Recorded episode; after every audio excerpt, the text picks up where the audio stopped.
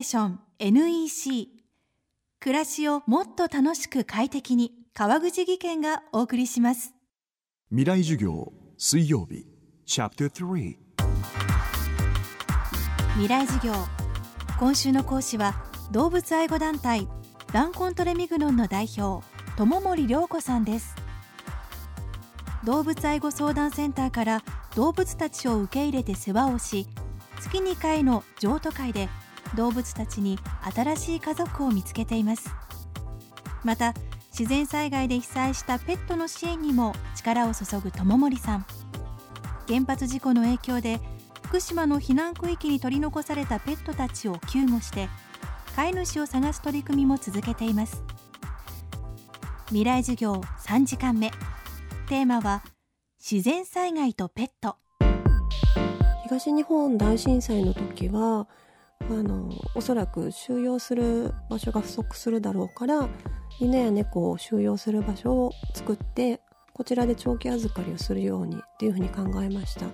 ところがあの原発の事故があって緊急避難された方々がやむを得ず動物を家に置いたまま避難して家に戻れなくなってしまったっていう情報を聞いて長くても1週間でそれみんな餓死するなと思って。多くの命が失われたのに二次災害でたとえ動物ですけれども餓死をさせてはいけないと思ったんですね。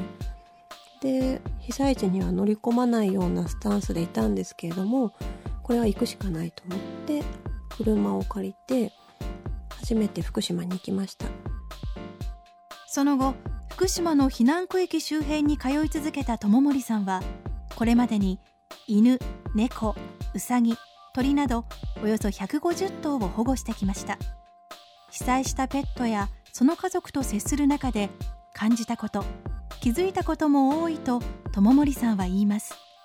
動物はたとえ狭いお家でも飼い主さんといった方が幸せなのでなるべく被災者の方に返そうとしたんですね。ところがもう自然が豊かなところで一軒一軒のお家もものすごい広くて犬をケージに入れたことがない人がほとんどなんですよ。で仮設住宅の室内にケージを置いて入れるともう暴れ回ってケージを壊したりとか一日中吠えていて仮設住宅の壁本当に薄いので皆さん夜トイレに行くのも我慢してるぐらいなんです気を使って音が響くから。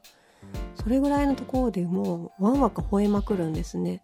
でとてもじゃないけど犬と暮らせないってなって諦める人が多くてそう考えると私のうちは広いから犬吠えてもいいのよとかうちの子はケージに入れるなんてかわいそうだからもう一生入れないのとか言っていると何かがあった時に一緒に避難をしたりとかそういうことができなくなってしまうので日頃から飼っている動物がケージにストレスなく入れるようにトレーニングとかあと例えば仕事中災害が起きたら犬をどうするかとか日頃からこう動物のトレーニングと話し合いですね。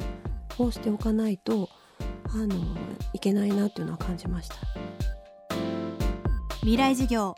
明日も友森良子さんの授業をお届けします。そしてこの番組の特別公開授業が今年も開催されます。FM フェスティバル2014未来授業。明日の日本人たちへ。今回のテーマは未来を変えるイノベーションは起こせるのか。教壇に立つのは10月10日が漫画家山崎まり10月17日が日本画家千住博建築家伊藤豊夫。この特別公開授業に大学生200名をご招待します。講義に参加したい。先生と討論したいという大学生の皆さん。今すぐご応募ください。詳しくは東京 FM のトップページにある FM フェスティバル未来授業の特設サイトをチェック。あなたが持つイノベーションの可能性を見つけてください。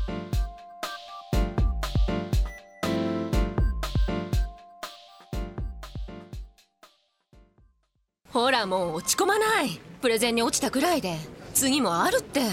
ただね頑張りは大事。NEC のビジネス情報サイト「ウィズダムはチェックしてる？トップが語る成功秘話からプレゼン力診断まで絶対肥やしになるから。NEC のビジネス情報サイト「ウィズダムで検索。さあ飲みに行くわよ。NEC 川口技研。こんにちは。新井萌です。地球にも人にも優しい OK 網戸で気持ちのいい夏を送りましょう。萌えは網戸でエコライフ。川口技研の OK 網戸。川口技研未来授業この番組はエンパワードバイイノベーション NEC 暮らしをもっと楽しく快適に川口義賢がお送りしました。